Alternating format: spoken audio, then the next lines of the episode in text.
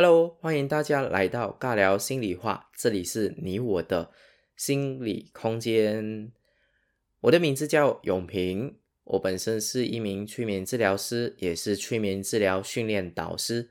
那么，顾名思义，我的工作跟催眠是息息相关的。我时常需要面对个案，以催眠的方式去疗愈他们的内心，去他们去帮助他们处理心中的这些困扰。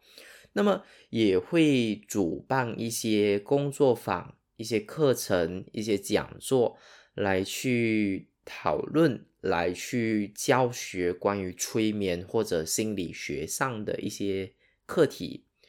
那如果你听到这里，你可能会发现我的口音可能跟你不一样。那我本身是马来西亚沙劳越人，所以如果你是马来西亚西马人，又或者你是你根本不是马来西亚人，可能你是台湾人或者其他地方。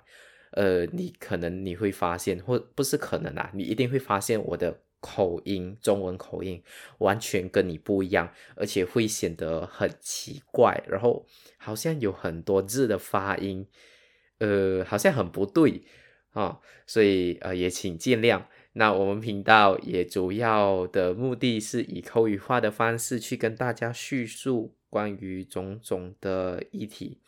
那讲到这里。讲回我们的这一个对我们的频道，我的频道主要是去跟大家说关于催眠的议题，因为其实我很常会收到一些私信问我关于很多催眠的问题，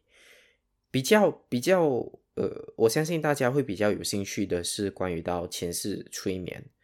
或者催眠可不可以控制人？或者催眠有没有危险？那催眠到底是科学还是呃一些神学？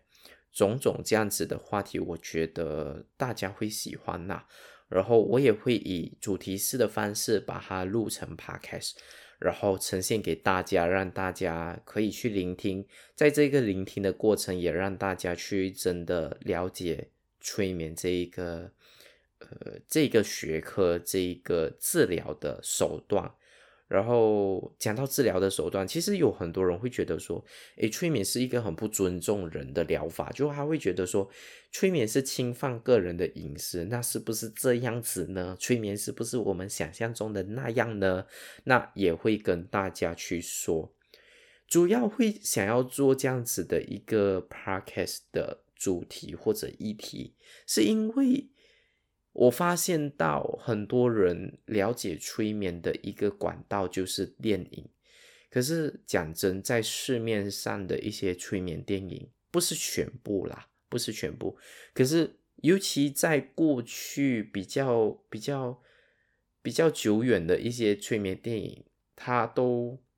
跟催眠没有太大关系，它只是把催眠。这个字套上来，然后去讲述另外一个神奇的力量，然后它的整个作用力、整个逻辑、整个理论根本都不是催眠，所以很多人看了电影，然后他不知道的话，他就会觉得啊，这个就是催眠，或者就会有一个所谓的刻板印象，觉得催眠就是那样子、哪样子这样子，所以。在这里就有一个很好的机会，也有这样子的时间去跟大家在空中聊。所以，如果你本身喜欢听 podcast，又对催眠有兴趣的话，我觉得这里会很适合你。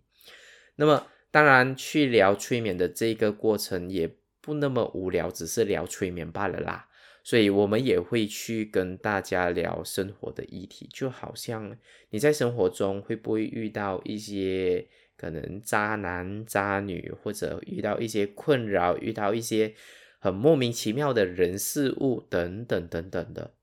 生活议题、呃社会议题，去以心理的角度去跟大家探讨以及叙述说明。这样子的一些现象，以及我们可以怎么做来让我们更快乐，让我们更自在。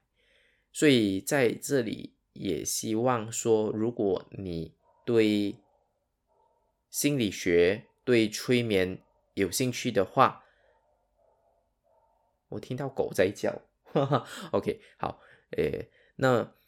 如果你对心理学或者你对催眠很有兴趣的话，你可以，你可以把你想要听的主题在 IG 或者在 Facebook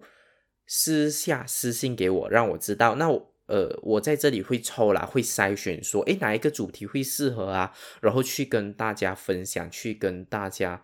讨论。所以，呃，也希望说大家如果喜欢的话，按下订阅的按钮，那你会在第一时间收到呃我的这一个 podcast 最新的影片上架的消息。那也谢谢你的聆听，我们下一次。的讨论会是前世催眠，所以如果你对前世催眠有兴趣的话，欢迎你记得要留守我们的 podcast 频道，谢谢大家。